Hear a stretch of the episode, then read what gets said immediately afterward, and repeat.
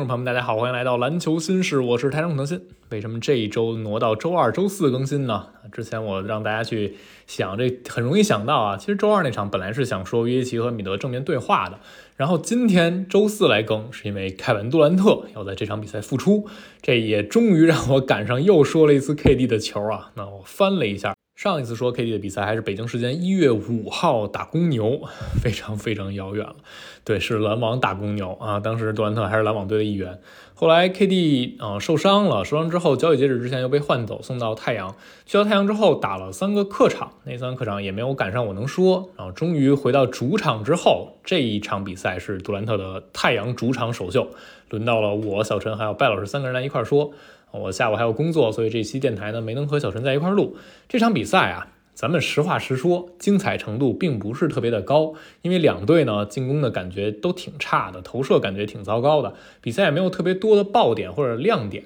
啊，有点在泥潭里摔跤这意思。今天这个比赛日啊，精彩的球还真的挺多的啊。比如湖人赢了公牛队，他们这个附加赛的席位看上是越来越稳的。然后独行侠呢输给了七六人啊，这独行侠现在真的是挺混乱的。之后我们应该找时间去聊一期独行侠的话题，包括你像啊热火输给了尼克斯，篮网赢了火箭，这两场球的结果呢，就决定篮网队啊很有可能最终能逃离附加赛。两队现在差一点五个胜场，篮网是还多胜一场比赛，胜六场，啊，热火是胜五场，剩下的这些比赛呢，热火得比篮网多赢两场球，他们才能反超篮网啊，因为如果双方战绩平，篮网这个赛季是横扫热火的，所以有这个 tiebreaker 的优势，这对于篮网来说就非常非常有利了啊，以及今天还有很精彩，比如快船把灰熊给赢了。灰熊这边当然三勾贝恩没打，但是快船那边没有卡胶啊，威少梦回 MVP 巅峰，这场比赛也很精彩的。但我们这期啊，还是放到我说的这一场太阳和森林狼的话题，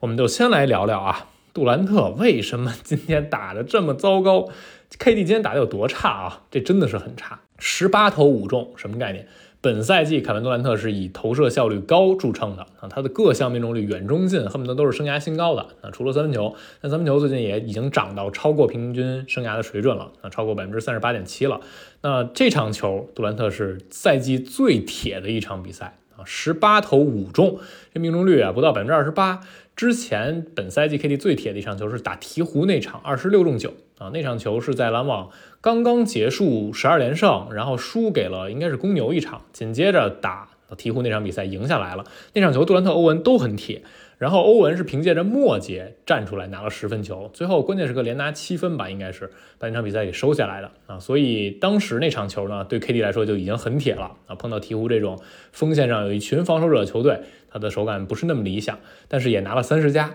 那今天这一场呢，面对着森林狼。KD 就更铁了啊！十八投五中，十六分，八篮板，四个助攻，接近二十九分钟的比赛时间啊！如果你看了比赛，你就会发现杜兰特基本上没有能真正在某一个时间段找到手感啊！就他打一个进球之后，恨不得要铁个三四次。今天整晚就是这样一个手感。那为什么会这样啊？主要原因就是三点。第一点呢，杜兰特。太阳主场首秀，你能感觉到啊，这心情、心态上是有起伏的。你觉得他是紧张也好，啊，觉得感受到了一些压力也好，或者你觉得他太兴奋了啊，有点兴奋过头了也好。总之，这个心态啊，不是一个平平稳稳的能打一场常规赛的心态。从开场之后，第一个球啊，就是太阳全场球迷的欢呼，球在杜兰特手里打了一个低位的背身去面对爱德华兹，那个球呢翻身没有投中，这个球。很明显，太阳队的意思就是欢迎杜兰特来到菲尼克斯啊，来到主场，第一颗球就一定是给你打的。然后 KD 没打进去。赛后呢，艾顿也说啊，你们别跟 KD 说啊。但说实话啊，我觉得他有点兴奋过头，有点过于兴奋了啊，所以导致今天手感不太好。而保罗说的也是，我觉得 KD 啊，我不认为他有什么压力啊，那么多大场面都见过了，但是。作为一个球员啊，你还是会兴奋，还是会在某些夜晚有些小紧张。他觉得 KD 今晚就是这样的啊，所以无论怎么样，KD 这一晚的情绪上肯定不是平稳的。你能感觉到在比赛中有一些出手是仓促的，啊，有些出手是犹豫的，这都是因为整个的心态啊没有能放平。KD 自己赛后也承认啊，他说我有些出手确实有点着急，有点赶，有点跟自己较劲啊。然后有的时候呢，这些出手选择也不是特别的理想。就能看出来，这么一场啊，来到菲尼克斯的主场首秀，对于他的心态上确实会有一个波动。那第二点就是杜兰特，毕竟你缺席了十场比赛，又缺席了三周的时间，身体上是会有一些锈迹的啊，有一些出手以前完全在点上的球，这出手你就感觉杜兰特要进了，但是今天就没进。然后今天也有一些中距离，甚至是放空的中距离也没有投中。那这种球原来 KD 是手拿把攥的，本赛季 KD 这场之前啊，中投命中率百分之五十七点五，有统计以来的历史最准。那今天有一些球没投中，是让你觉得他的身体还需要适应比赛的一个过程。那为什么前面三连客那时候代表太阳登场的时候，KD 打那么好？那之前伤缺的时间更长。我觉得原因啊，是因为那个时间点 KD 是小伤大养。啊，他本来一开始爆出来内侧副韧带受伤之后是二到四周的康复时期，最后恢复了七周的时间啊，相当于我估计啊，最后一两周可能杜兰特的恢复训练啊，身体状态已经很好了，打了更多的对抗练习。而这一次受伤呢，是受伤那个节点就说三周后复查，然后正好就是三周这节点刚到，今天就上场比赛了。这不是一个有漫长的恢复过程啊，你恨不得有一周的时间先在训练中模拟比赛的强度，然后把自己的感觉找回来，而是差不多这脚没有。痛感了，咱就回来打了。所以跟上一次伤愈复出相比呢，这一次 KD 可能会稍微的仓促一些啊，再加上整个常规赛剩的场次比较少了，也会让 KD 在呃复出这个节点选择上啊会更着急一点。所以现在的 KD 这一场回来，他身体上的锈迹还是更明显的。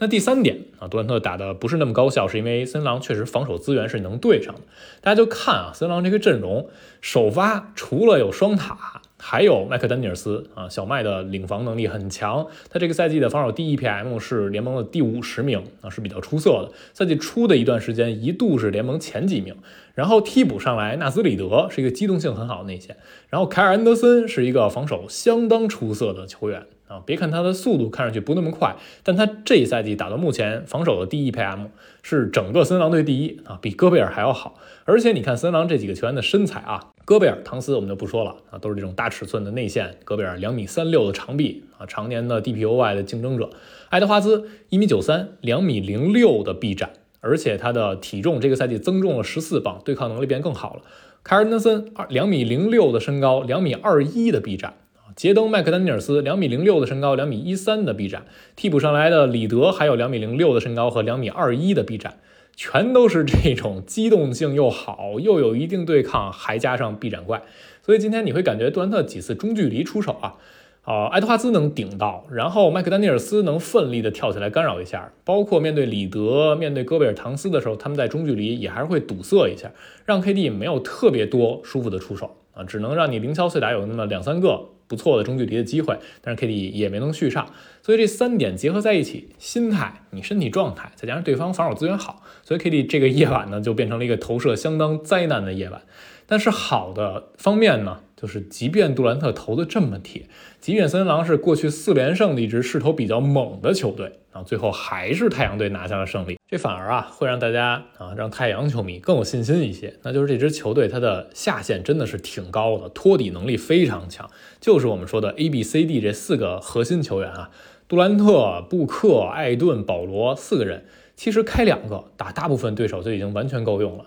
啊，而且这四个人。其实都以稳定性著称啊，这个赛季 KD 拉的场次非常少了，布克也是一向很稳，过去十三场比赛九场三十加。保罗这个赛季身体状态下滑啊，但你是觉得他是非常清楚自己该怎么去打球的，他可能在某些日夜晚手感不好，但如果手感不好，他就知道从别的方式去给球队做出贡献。然后艾顿啊，是一个大家偶尔会诟病他比较软，但是他的手活终结能力很好这样一个内线，所以这四个人啊。只要有两个人在线，你会觉得差不多够用了。今天布克在线。二十九分五个助攻啊，虽然整个投射也不是那么的精准啊，有点跟自己较劲，但是他在第三节一波爆发的罚篮，第三节罚了十个球。这第三节一上来啊，双方这尺度啊都比较严，所以布克是抓到了这一点，单节利用罚球把自己这个分数涨上来，把手感也找到。最后呢，布克也还是啊有一些关键的节点能把球投中。再一个，今天打得好的是保罗，保罗今天拿了十九分六个助攻，没有失误，两个抢断。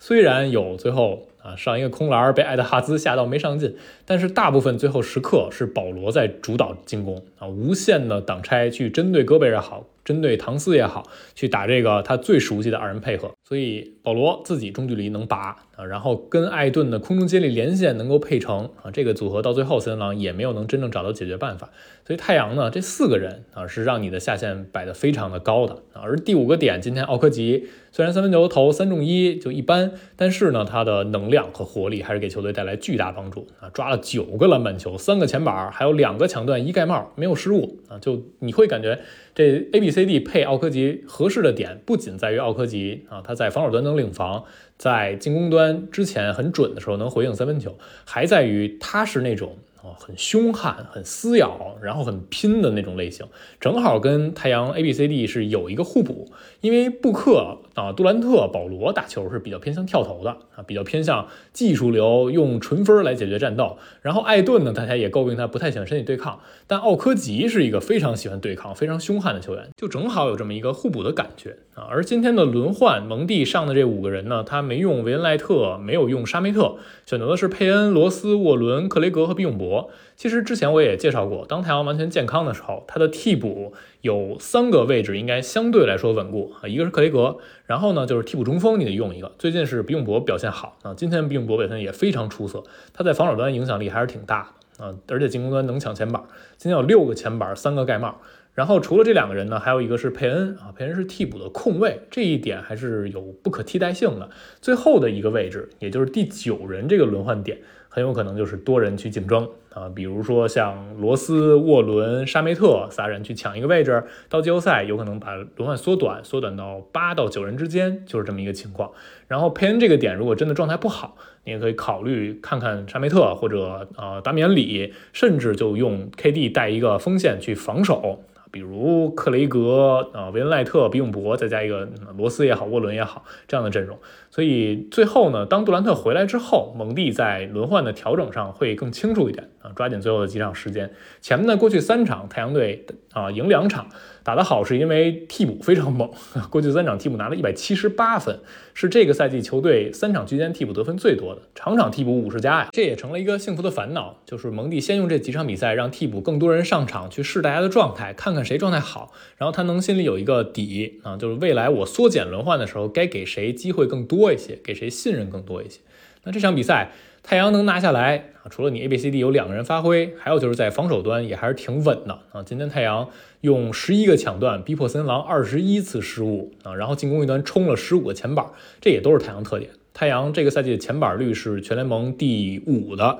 而且他们的利用失误得分是第十二，抢断是第六多，也是一个破坏球能力比较强的队。啊，所以太阳能立足于防守，进攻端有这四个核心，还是非常有竞争力的啊！而且打到关键时刻，过去四场球，森林狼全都是打到关键球决胜，全赢了。而且整个赛季来看，森林狼的关键时刻胜率是联盟第六啊，太阳反而是倒数十名的。不过这个具体到比赛里，还是得看情况来定啊，因为上赛季太阳还是全联盟关键球最猛的球队。当布克、保罗、杜兰特都健康的时候，我相信啊，没有人会怀疑太阳队关键球能力。今天保罗状态好，让保罗来主导进攻。比如某一天保罗状态不好，你让布克来攻，然后杜兰特调手感调回来，让杜兰特去攻。所以他们关键时刻解决问题的人还是非常多的。反过来，你看森狼这边打的关键球，戈贝尔两个掩护犯规的失误啊，整个森狼队他们还是在进攻一端。没有特别好的稳定的上分的办法，所以过去四场球，森狼是靠着他们的三分球非常猛。过去四场他们三分接近百分之四十五，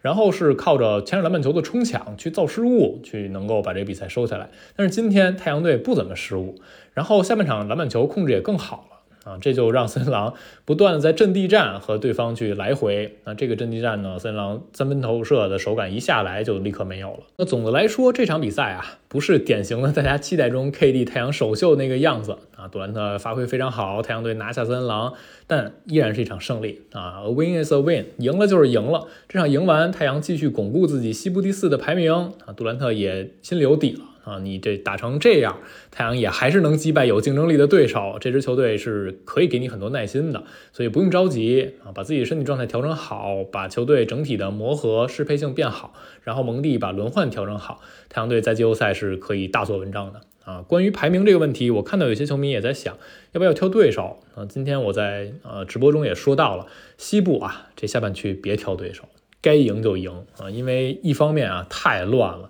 你挑对手，你肯定是奔着第六去，因为第四、第五很有可能就是太阳和快船之间的对话。你奔第六去去打首轮的国王，但你不知道自己能不能落在第六啊，这个胜场差太接近了，所以你稍一不小心要掉第七去，那就得不偿失。因此，我觉得啊，太阳别去挑对手啊，该赢就赢，首轮有一主场优势也挺好的，而且你目标定在去争冠的队啊。别想对手是怎么样，你要是第一轮的对手都得挑，那你这个队啊也别去喊什么争冠了。而且，呃，打第一轮打快船也不是完全没有好的地方，那就是快船现在他们也在经历磨合，而且乔治就算复出，能不能赶上第一轮，赶上能全赶上吗？以及就算赶上，身体状态如何，这也都是问号。所以太阳啊，应该有这样的底气去和这样的对手对话啊，这样才是一个真正能够畅想走得更远的球队。